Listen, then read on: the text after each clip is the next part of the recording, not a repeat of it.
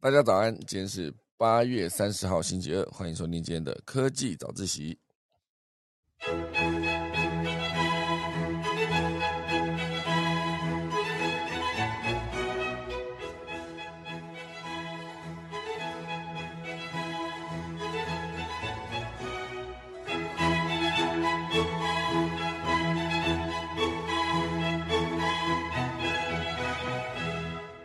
好的，今天科技早自习要跟大家分享第一大段呢，会是苹果的头戴装置哦，叫做呃 Reality 哦，它在多国已经注册商标，最快有没有可能是明年上半年亮相呢？哦，这是苹果的首款 MR 头戴装置哦，比如果真的是明年上半年上线的话，哦，就比一般市场关注的时间更提早了一步哦，就是到底有没有可能哦，就是看。今年的九月八号秋季发表会会不会大概提到啊？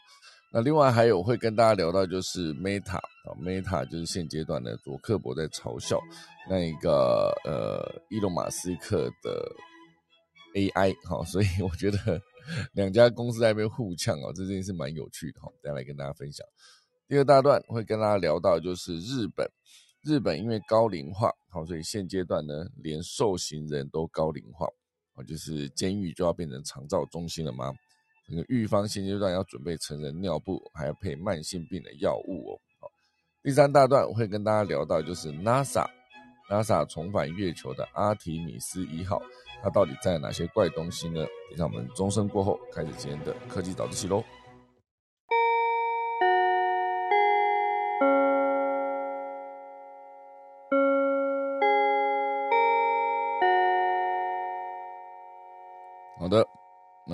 先先跟大家分享几则短消息哦。第一个就是现阶段呢，呃，韦伯望远镜，韦伯望远镜它现阶段有拍摄到各式各样的来自深空的照片，所以包括之前极尽详细的一个木星图像，还有目前为止我们人类已知最远的恒星，那韦伯望远镜呢都已经大量展现令人难以置信的华丽成果。现阶段呢，他又捕捉到了一百二十亿光年外一个近乎完美的爱因斯坦环。哦，所以这个现阶段就是有一个呃账号是 Space Guy 哈四四的天文学研究生，他在 Reddit 啊发呃分享了一个韦伯望远镜的中红外成像光谱仪拍摄的爱因斯坦环彩色图像。光源呢，大概就是距离我们一百二十亿光年的遥远星系哦，所以现阶段这个韦伯望远镜的近红外相机就捕捉到了各式各样的深空的画面哦。其实有些时候我在想啊，就是当之前呃美国发射了一个哈勃望远镜到太空，只要他宣称他可以掌握到各式各样的呃太空遥测的画面，那因为别人也无法验证嘛，那毕竟。其他国家没有发射属于自己的一个望远镜上太空，所以有没有可能就是由美国来定义这个什么东西叫做呃太空中他们已知最远的距离呢？我觉得这个拥有这样子的一台设备啊，就拥有了这个太空探测的话语权。现阶段又是一个韦伯望远镜升空取代了哈勃望远镜嘛？哦，所以会不会就是谁拥有这个望远镜，谁就说了算呢？我之前一直在思考这个问题哦，因为无法验证嘛。尤其是这个一百二十亿光年哦，会不会有人就这样说？哎，没有，它可能是一百一十九亿哦，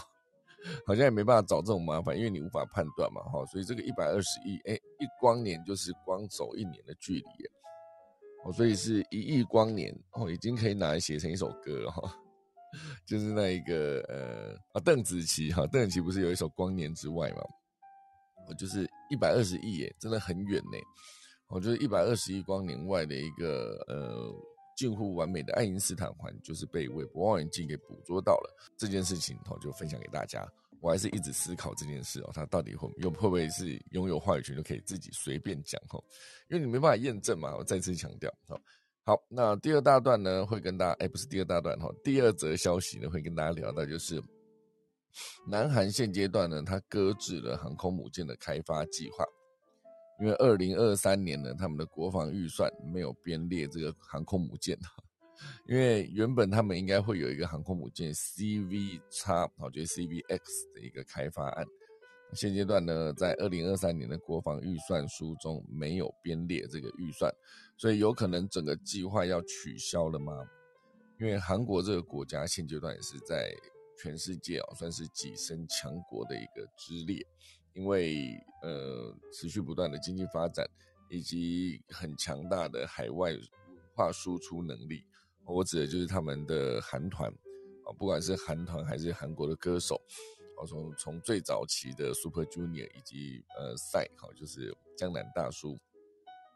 一直到现在，依然是有很多强大的韩国团体持续不断的每天都会有新的作品哦。其实真的是每天，因为他们的练习生制度啊，一路到他们的呃团体的育成，好把每一个人不管是在呃舞台上的表演啊，能歌能舞，又可以演戏，可以主持，还可以有综艺的表现。哦，所以这个真的是非常强大的一个团体啊！哦，所以一路上韩国就是从一九九零年代那时候开始，慢慢的把自己啊这个国家呢推向了全世界的世人的眼中。那当然，以军事这个角度来看，一九九零年代呢，韩国就已经应该说南韩就已经开始研究要建造航空母舰，但是这中间历经了亚洲金融风暴。哦，所以内部针对航母的需求争辩非常激烈，所以呢进度就非常的缓慢了。直到二零一九年，啊，你想想看，这个计划建造是二零呃一九九零年，啊，到了二零一九年，几乎是三十年后，南韩海军才公布了下阶段的海军建军计划。当时就出现了大型两栖登陆舰的项目，实质却认为建造传统呃航空母舰的计划。所以这中间是由大宇造船工业以及现代重工哦，分别展示合作厂商设计的航母模型啊。这是二零二一年的六月去年哦，所以呃，这间公司呃，就是应该说韩国政府哦，就直接把这项计划呢称之为航空母舰的实验计划，然后将以英国的伊丽莎白女王级航舰为基础。打在可以搭载呃 F 三五垂直起降或是短场起降战机的轻型航空母舰，所以这个航空母舰呢，预计长度是两百七十公尺，宽是六十公尺，载满呃排水量将在四万吨以上，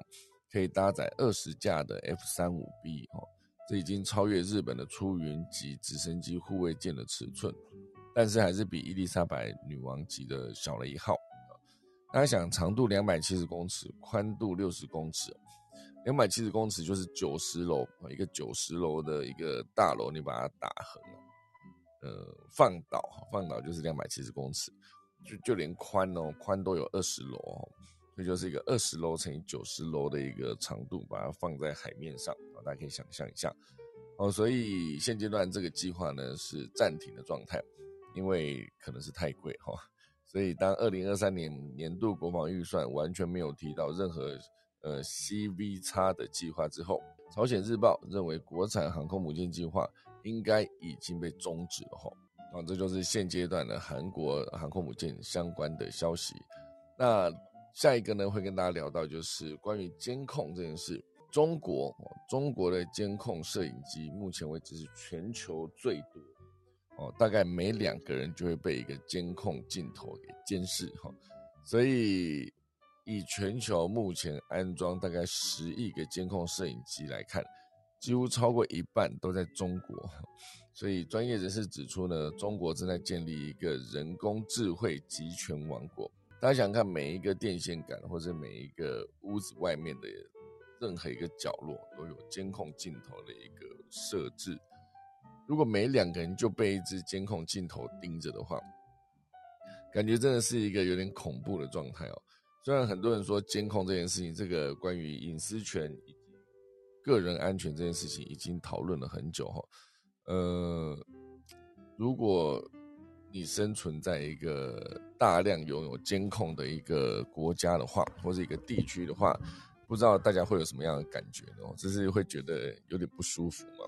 我就是感觉一举一动都被别人关注着。那以中国安装的几亿个监控摄影机中呢，公安部门控制的天网监控系统又超过两亿个以上，遍布在各个商业区、居民区以及公路区，几乎每两个人就被监控摄影机盯着。如果依照城市人口计算呢？好，在呃城市的中国人，每个人头顶上的监控摄影机恐怕还要更多。哦，如如果整个国家是两个人有一个人盯着的话，呃，两个人有一个摄影机盯着的话，在大城市中可能会更高，这个人数可能会更超越我们现阶段的想象。哦，这个比重，哦，所以有没有可能就是一个人就有一只摄影机，甚至是？呃，一个人有两只摄影机在盯着看哦，就是这是以呃这个摄影机的数量，然后再对比呃整个城市的人数来看，而且呢，多年来中国也一直在开发人工智慧技术，啊，包括人脸识别系统，哦，监控每个人的一举一动，哦，这基本上已经跟之前很多科幻电影里面讲的是一样哈。你做的任何事情呢，你在任何一个地方都逃不出监控。那任何犯罪情事一旦发生，他有可能在第一时间马上找到这个人是谁，以及他在哪里，和他曾经经过的路径。意思就是说，如果你在街上犯案被拍到脸的话，你可能很难逃脱啊，因为你的逃生路线哈，逃亡路线不能说逃生了，逃亡路线全部都已经被监控就是记录，而且他可以知道你到底跑到哪里去。哦，所以这个状况非常的恐怖哦，因为人脸识识别技术，它其实第一个就是必须先取得你人脸的一个资讯，哦，这个其实算起来应该是一个个人隐私，因为毕竟这是你的肖像权嘛。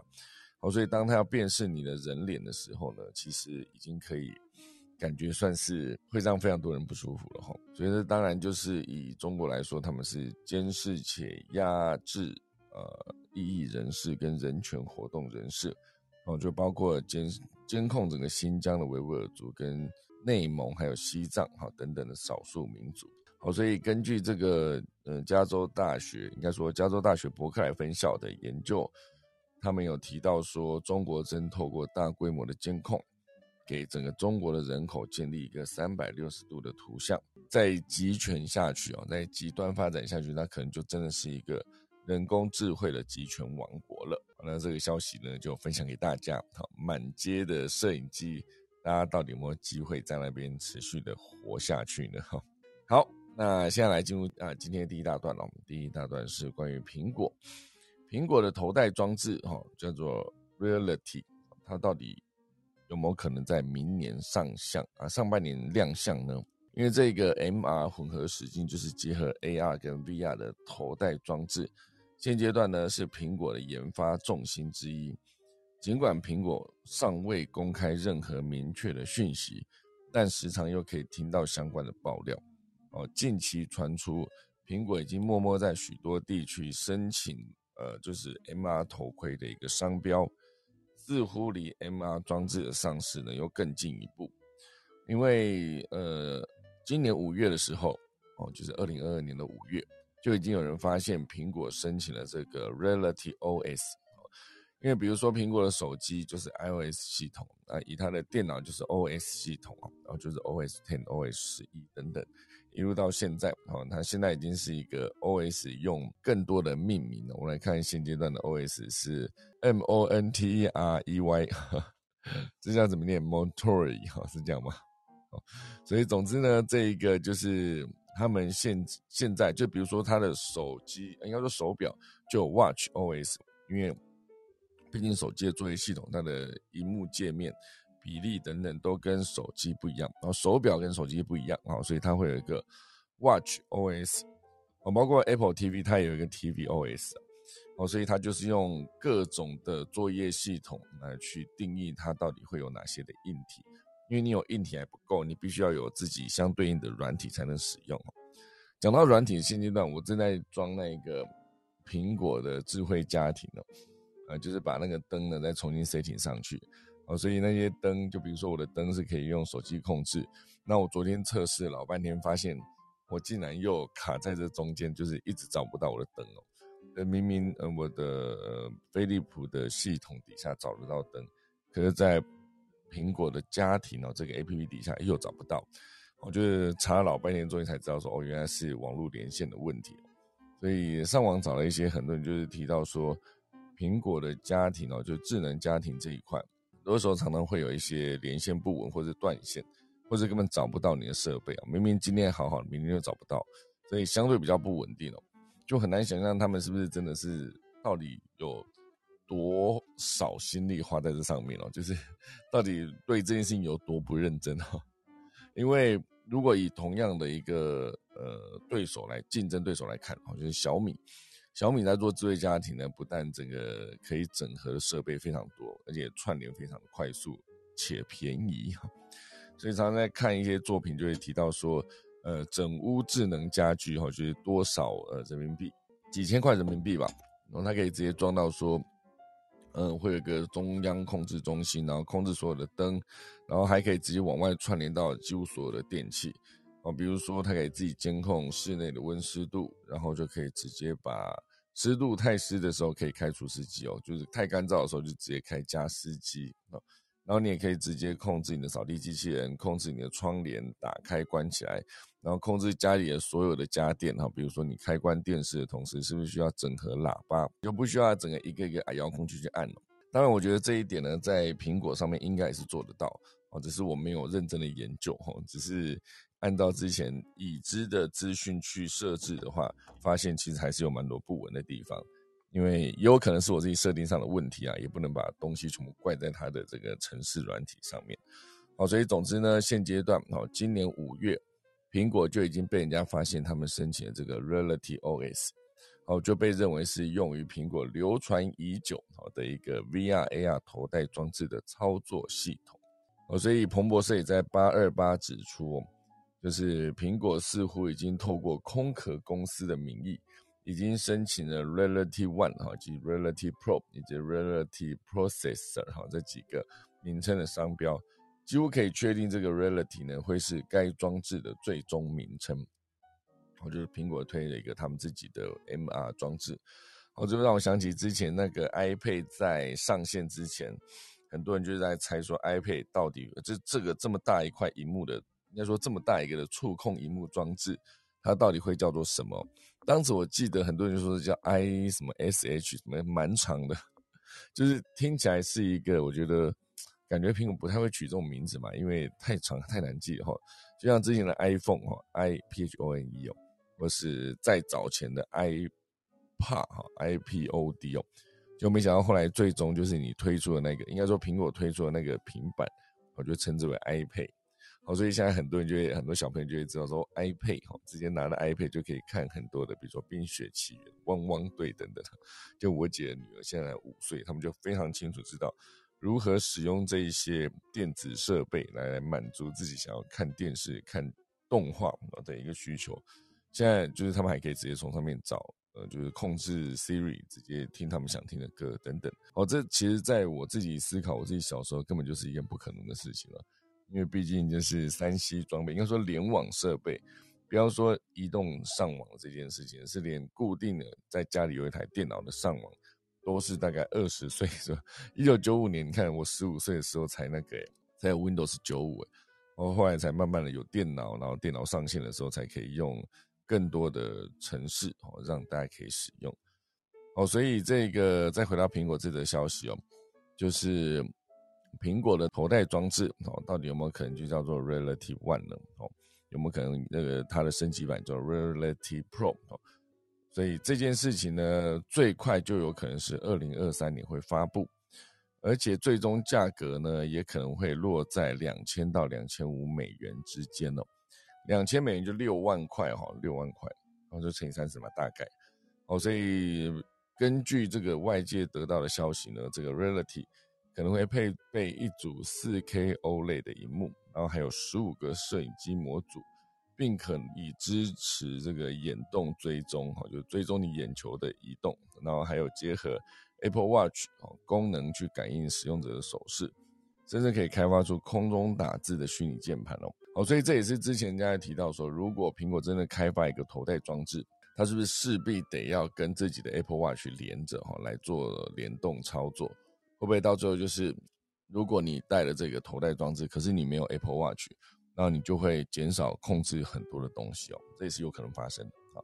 所以总之呢，这就是苹果即将推出的这个 MR 装置，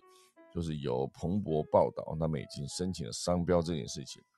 哦，就算这个公司并不是苹果现阶段自己的公司，不过他们有可能就是被呃苹果设立了一个空壳公司底下，以避免计划被泄露。所以这个所有的东西就是一直保密嘛。而且这些名称呢，除了在美国申请之外，也已经在欧盟、英国、加拿大、澳洲。纽西兰、沙地阿拉伯、哈哥斯达黎加等等都已经有注册登记哦，所以这个申请的商标申请呢是在公司公布秋季发表会的前一周哦，所以有没有可能在这里这一次发表，应该是不太可能，因为毕竟你不可能就是会发表一款就是连商标都还没有注册好的一个产品嘛，所以有可能是明年啊，不过也有可能是一年后哈，就是明年底。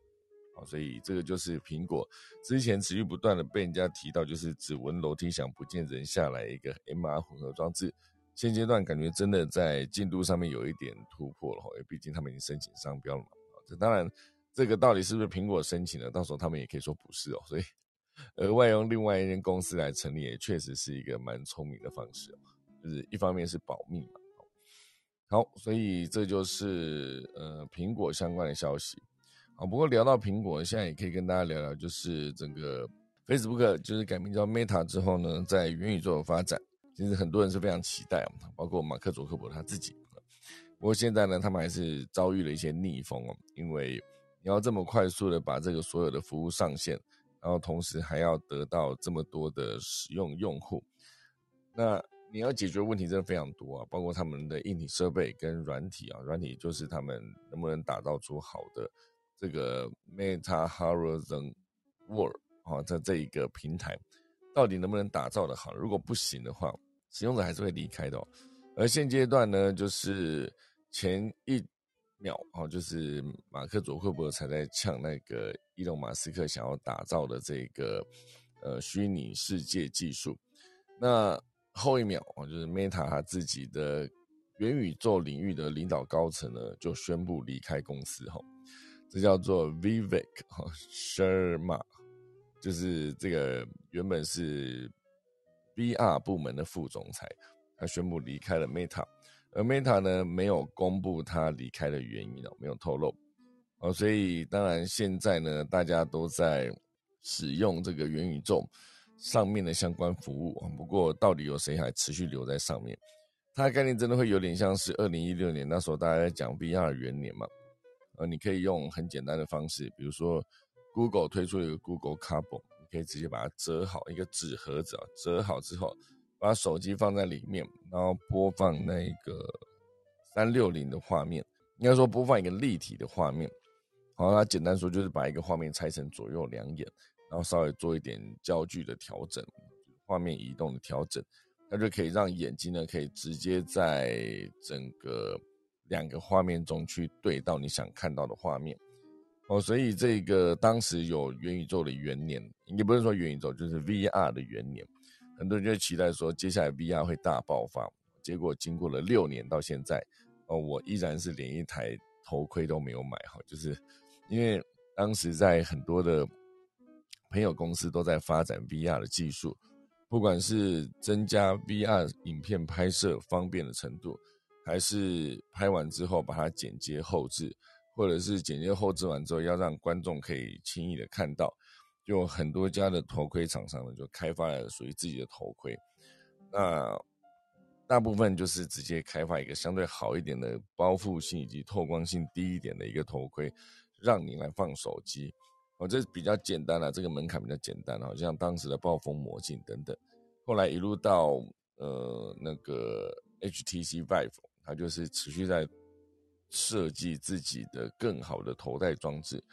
哦，所以我当时第一次戴那个 HTC 的 Vive，大概也是二零一一六年还是一五年，然 后更早了。然后当时这个 Vive 非常的大一个，非常重啊，然后你戴着这个头盔的时候，头上还必须连三条线一条是电源线，一条是资讯，就是一个画面的 in，然后还有一个就是你的动态资讯的 out。因为你动态资讯 Out，就是包括你转头，它必须追踪那个参数，来给你相对应的呃头盔里面应该看到什么样的画面。所以延迟是在所难免。当时一戴就头痛了，因为你转头的过程中，你发现你的视角没有办法同时及时的转动，会有一点点的延迟哦，就那个延迟让更多人就不想戴着这个头盔，因为很不舒服哦。哦，所以元宇宙的元年当然就是一路到现在，大家会去思考说，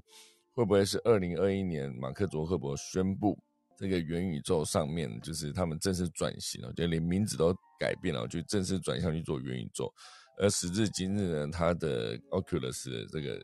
头头戴装置也不见得是这么多人在使用。哦，所以他的副总裁离开了，哦，就对于 Meta 的元宇宙的发展呢，可能又再添了一笔变数。就是现阶段，然后就是 Meta 元宇宙相关的消息。好，下一大段呢，第二大段会跟大家聊到，就是关于长照这件事哦。哦，长照是一个目前为止呢各国不得不面对的议题，因为长照这件事情就是现阶段很多国家都是老龄化。哦，当然就是日本、韩国哈等等这些这些国家，包括日本其实也是很严重，那其实台湾也非常严重啊，人口老龄化。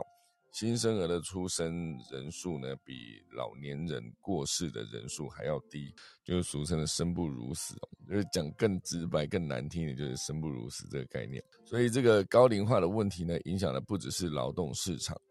因为你说，如如果以现阶段东南亚的人力资源来看，他们的出生率非常高，所以人口红利很高，就拥有源源不绝的新生儿，然后而且。医疗的环境在相对落后的地方，就是乡村啊、农村等等，就是医疗环境相对不好的情况下，生病呢也会比较难去医疗照顾哈，所以过世的人也会年龄相对比较低啊。那如果医疗的环境更好，就是呃整个城市国家更发达的话，医疗环境更好，好年龄当然就可以慢慢的增加，就是生病有好的照顾嘛，它必。毕竟他的生命就可以持续延续下去哦，所以以日本现阶段就是面临了一个严重的高龄化，包括了受刑人哦，就是你关在监狱里面的这些人也得到了很好的照顾嘛，所以他就会拥有一个高龄化的监狱。那你监狱当然要照顾年轻的犯人跟照顾年老的犯人，逻辑也是不一样的哦。所以现阶段日本全国总共有七十五间的监狱。还有六所的少年监狱，其中关押的受刑人中呢，男性占了四万人，女性则有三千多人。哎，差这么多，就是男生有四万人关在里面，女生大概三千多人哦。呃，根据日本法务省二零二一年的资料，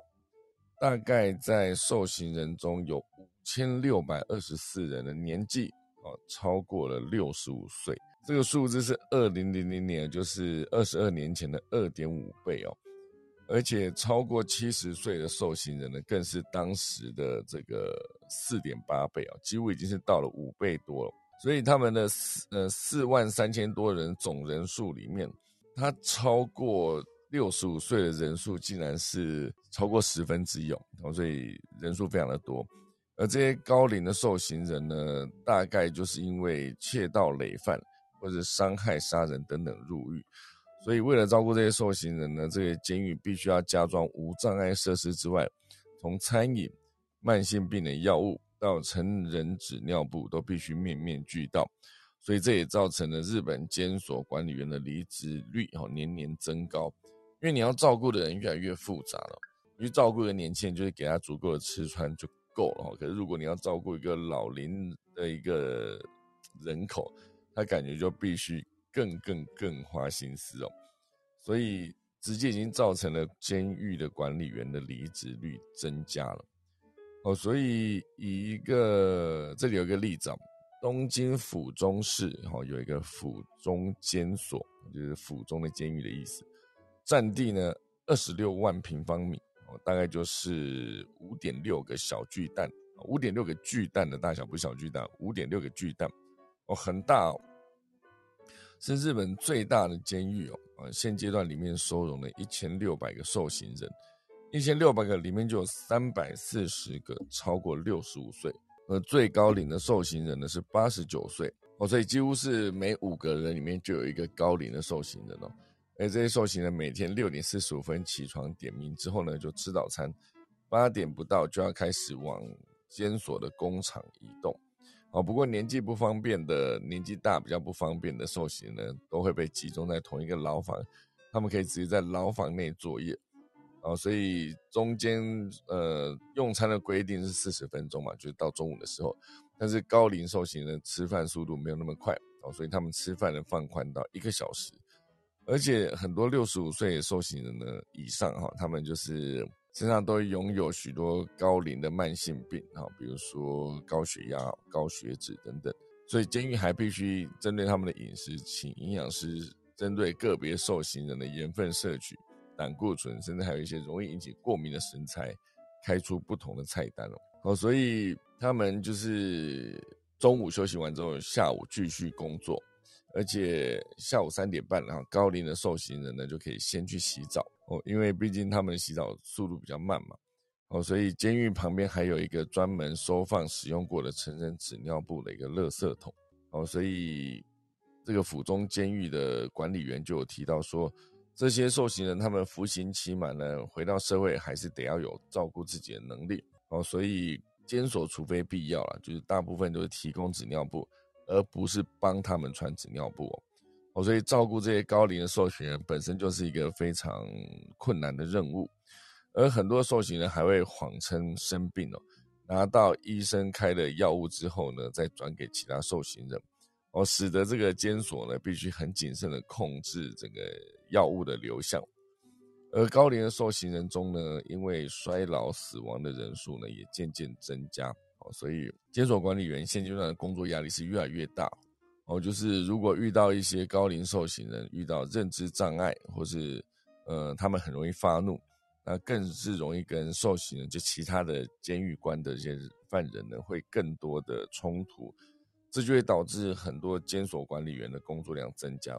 哦，所以很多人是做不满三年，全部都离职哦。现阶段日本呢，全国大概有两万个监所管理员，哦，超过两成以上任职不满三年了。十年前任职不满三年，大概就一成而已哦，现在已经超过两成，多了一倍哦。所以如果要解决整个监所人手不足的问题，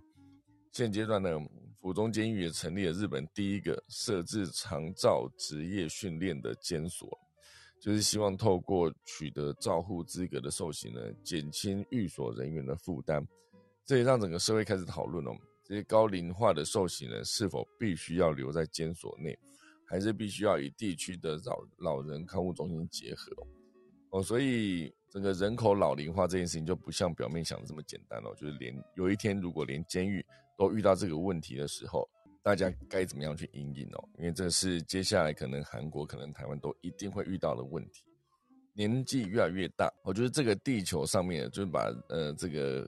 眼界再往更宽一点去看了。这地球上面的人口会越来越增加，因为医疗的技术持续的呃进步嘛，啊，所以你可以让人活得更久。而且新生儿呢，他其实的照顾就是在。以前就很多嗯比较偏远的地方啊，新生儿照顾的死亡率，应该说新生儿的死亡率是很高的，因为照顾不容易嘛。然后当地的卫生环境可能是光饮水，它就有非常大的问题啊。当然很多的小朋友就是出生就很难活过，比如说几岁这样就过世了。所以当然现在整个医疗技术呢，跟各地的卫生环境改善等等，都有助于新生儿持续呃存活率提高。然后也因为医疗的进步呢，老年的人口生命得以持续延续，哦，所以这个地球的人数就持续不断的增加，呃，好像到二零五零年会超过九十亿人哦，很难想象啊，就原本是六十五十亿、六十亿，一路到了九十亿哦，哦那人口持续增加的情况下，对这个地球它到底负担可以到什么时候？真的是大家可以思考一下这个点哈。好，刚刚讲到的是老老年人口受刑人在日本监狱的问题，哎，快速跟大家聊一下，就是这边有一另外一则消息有提到，就是狗狗，呃，你养的狗，它会不会也有老年失智的问题呢？就像人类啊，老年有可能会罹患阿兹海默症一样，连年老的狗狗呢也会罹患认知障碍，而逐渐丧失这个认知能力。哦，所以要预防狗狗失智呢，最好的方式就是陪伴跟持续不断跟狗狗玩哦，给它更多的外部刺激，增加它们头脑的活动。哦，所以如果当你今天的狗狗的年纪到了一个程度啊，你呃不小心真的就确定它就是罹患认知障碍的时候呢，也是尽可能维持他们原本熟悉的生活环境，用来陪他们度过生命的末期哦。哦，所以养狗人现阶段你就得注意哦，你家里的毛小孩是不是常常来回踱步呢？或是无方向的游荡，或是常常被家具或其他物品卡住，不小心撞到墙或撞到门，然后难以找回掉在地上的食物，或是只是单纯的恍惚盯着某个角落，哦，有这几个症状的人，你狗狗可能也有失智的问题哦。哦，所以现阶段呢，大家有可能可以多多的去关心一下，不管是人还是狗狗，就多一点陪伴，对他们来说绝对就是拥有更多的刺激。就不会让脑筋持续的停滞，没有思考。当然，对大家来说是更不好的状态。好好，这就是今天的第二大段，然后聊到日本的监狱，然后变肠道中心相关的消息。然后第三大段呢，会跟大家聊到就是美国的 NASA，哦，他们现阶段有一个重返月球的阿提米斯一号即将发射。哈，这个阿提米斯一号，它就是要再重返月球，因为。一九哎，之前阿波罗登月成功，就是呃登月成功哈，它是哪一年呢？登陆月球，呃，谁去过月球？竟然有这一则消息哦！去过月球的是第一位踏上月球的，当然就是华人哈，吴刚，啊，这开玩笑的哈，这个算是一个在阿姆斯壮之前哈，就是才应该说这是什么时候的消息？我看一下，二零一二年的时候。二零一二年的时候才过世的一个尼尔阿姆斯壮，这就是一九六九年登陆月球的一个阿波罗十一号阿姆斯壮，呃，踏上了这个月球，还说出了著名的“这是我的一小步”，哦，就是人类的一大步。之后呢，另外一位伙伴呢，博兹艾德林，哈，也是在月球待了二十一小时半，啊，就包括舱外活动两小时半，采集了样本等等。而且还拍下了一张著名的照片，艾德林在月球表面的独照。然后这是阿姆斯壮拍的。虽然艾德林斯基阿姆斯壮只有第二位登上月球的，但并不是最后一位。我觉得中间还有谁呢？哦，阿波罗十一号登陆成功的，阿波罗十二号、阿波罗十三号、十四号。哦，所以阿波罗十六号，也就是中间可能哦，十五号、十六号都有。所以这个一路到阿波罗十七号，然后。后面还有一个 CES Dash 五一哦，啊，这是二零哎二零二五年吗？哦，所以这个算是一个，哎，为什么是二零二五年呢？哦哦哦，后面就有一个戏叫做宇宙兄弟哈，所以宇宙兄弟当然是二零，应该说二零一七年，应该说阿波罗十七号，在一九七二年阿波罗十七号登陆月球之后，也就是第十二位，目前人类中最后一位踏上月球的人。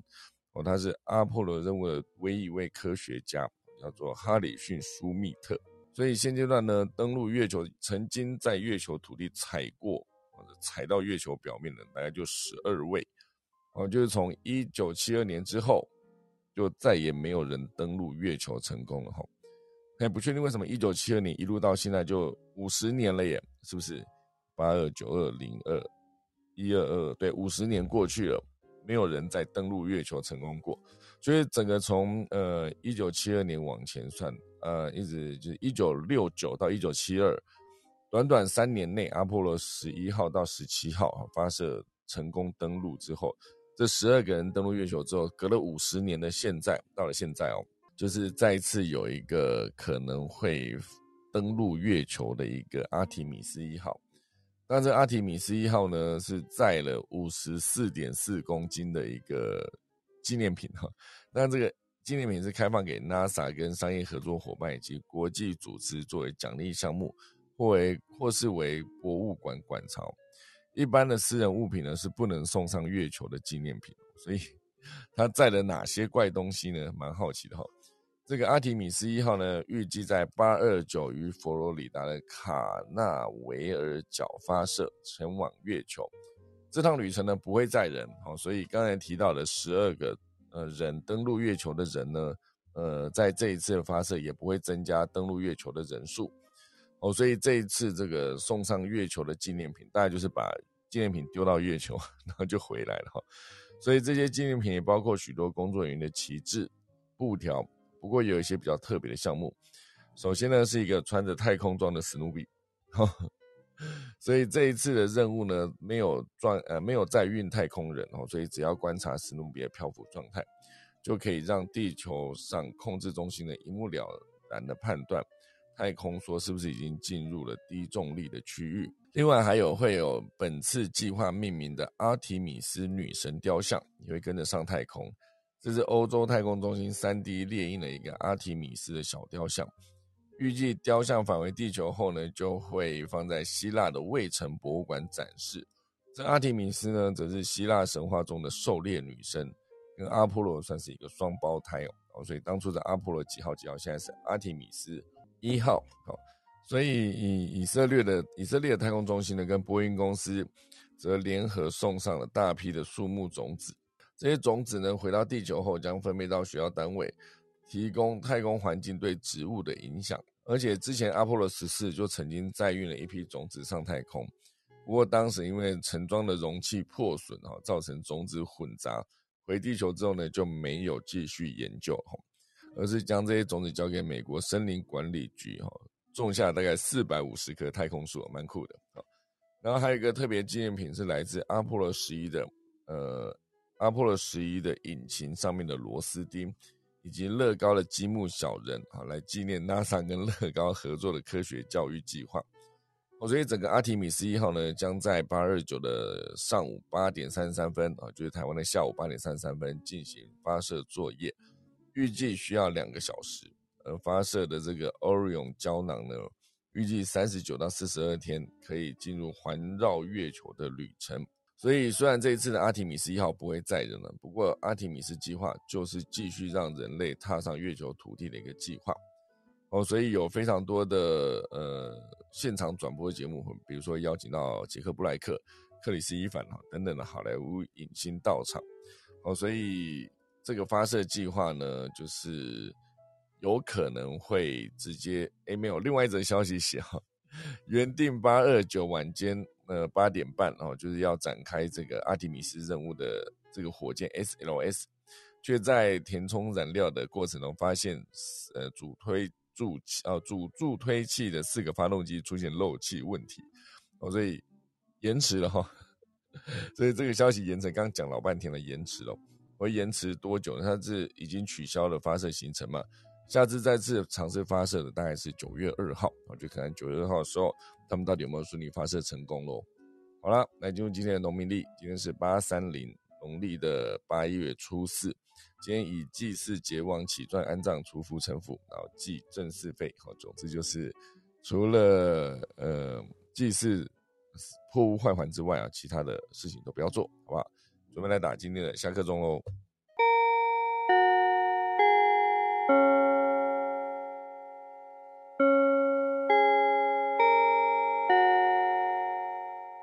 好的，感谢大家收听今天的科技早起来，我们来看今天有谁想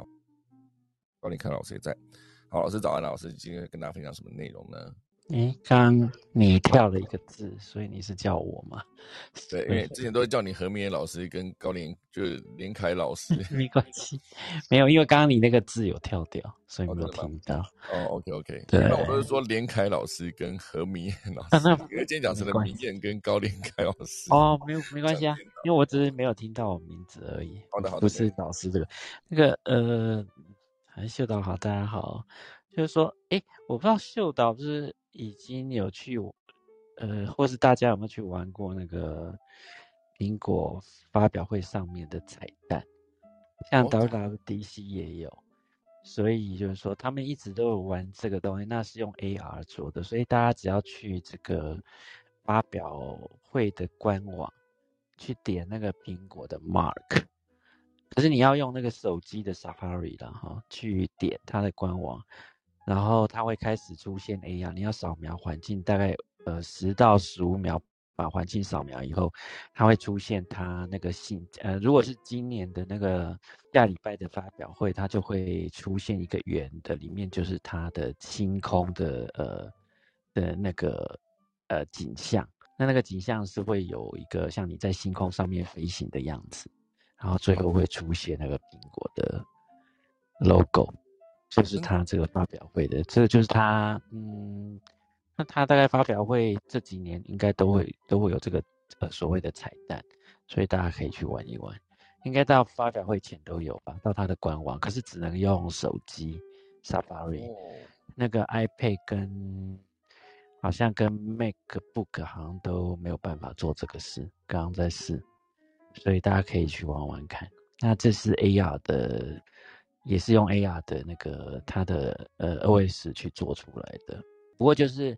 呃，刚刚秀老的，因为因为他五月，其实甚至是二月的时候就已经讲。那个 Reality OS 了啦，那现在现在在增加，其实是另外一家公司去注册那个 Real Reality One、Reality Pro 跟 Reality 呃 Processor 嘛，就是呃其实是因为多加了这三个，可是通常这个装置应该，我想如果它到现在是已经开始要去发表了，那大家是觉得不可能是呃只这一次了。不过很快，我想应该要很快速，不然它这个名称用了以后，后面赋予的意义啊，会会比较慢一点点被被理解嘛。所以虽然这是哎注册的国家应该有到八个到十个这样子，这是那个秀导在讲的，他这个 reality OS 到 reality 的那个 device 的名称。不过这两个。注册的公司是不一样的，不过这这是他一贯在做的方式了，大概是这样。不过就是，呃，做一点点分享。然后，嗯，其实我最近是在多花一些时间在看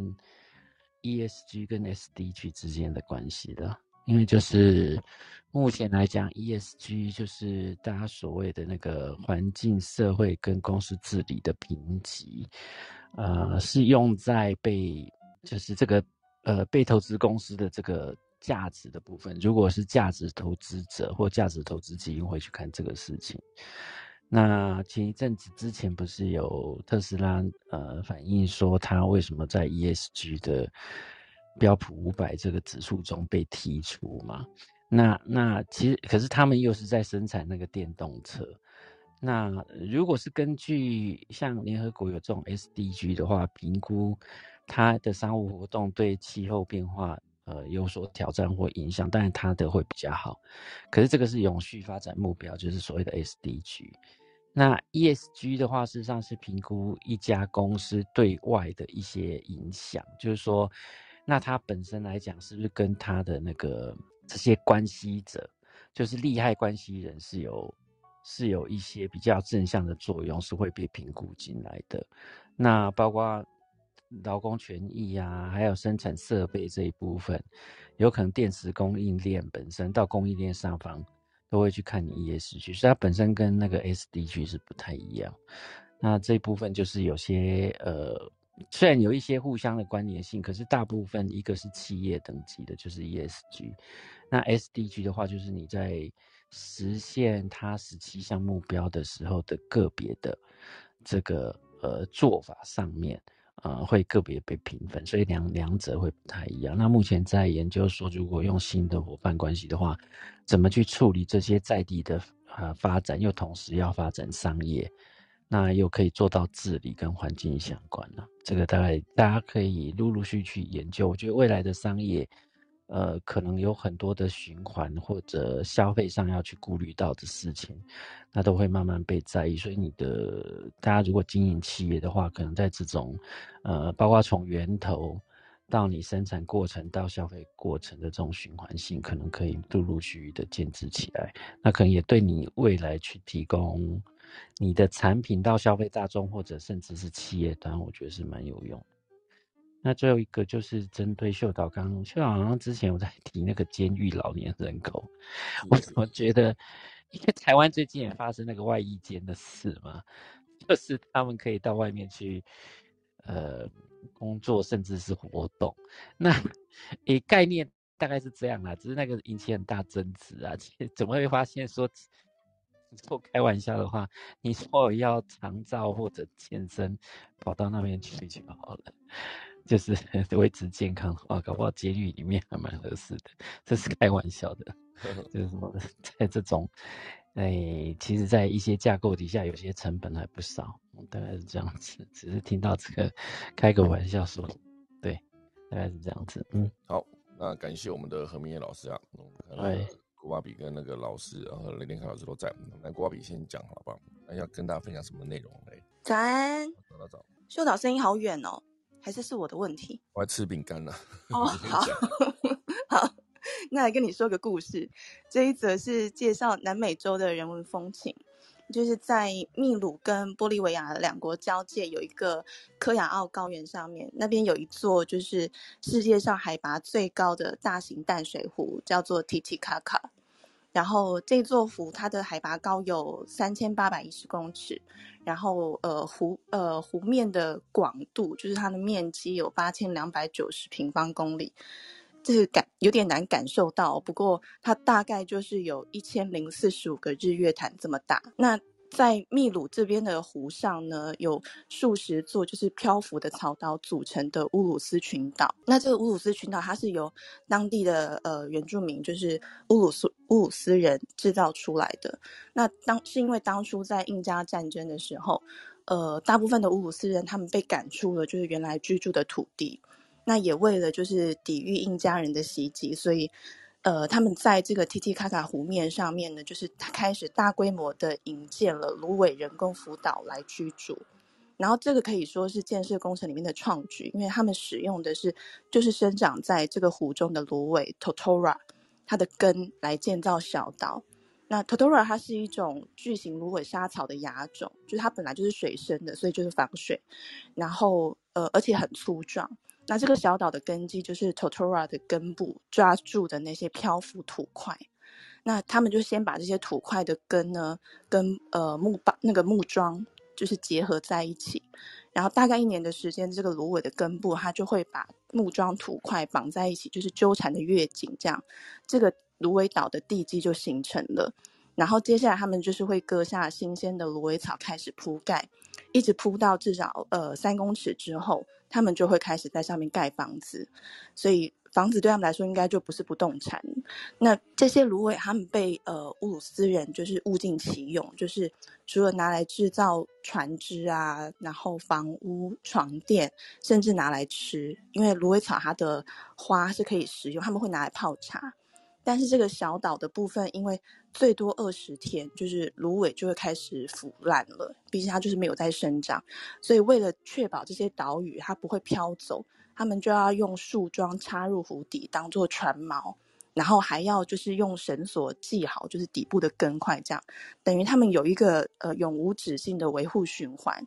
那在这里其实。这几年来，观光客的提高，其实也增加了它的维护成本。现在乌鲁斯人他们普遍就是仰赖观光为生的。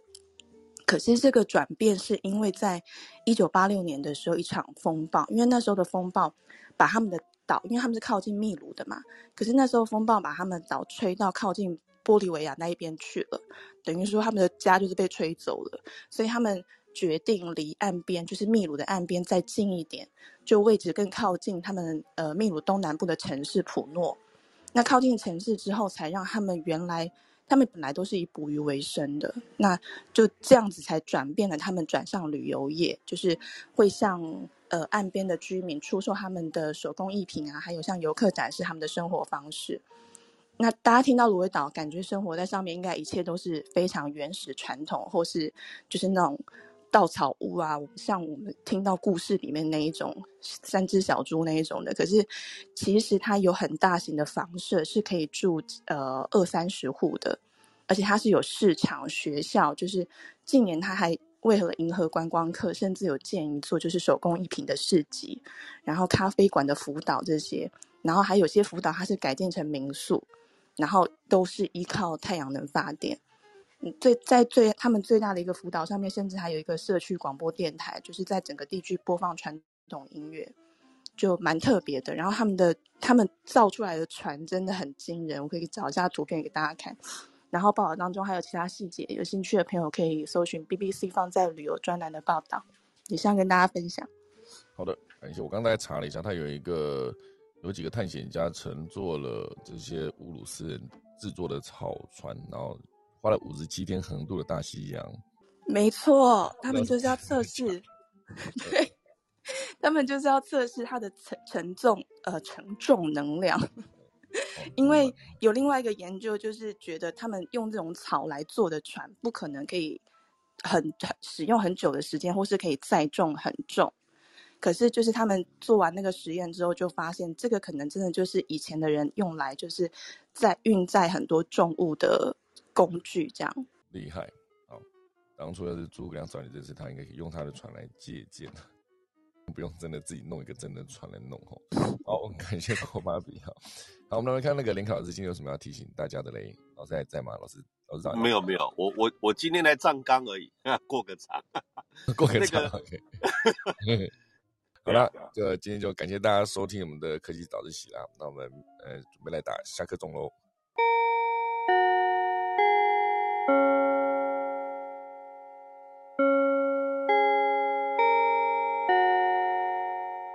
好啦，今天就感谢大家收听了，我们可以早起，明天八三一礼拜三再见，大家拜拜。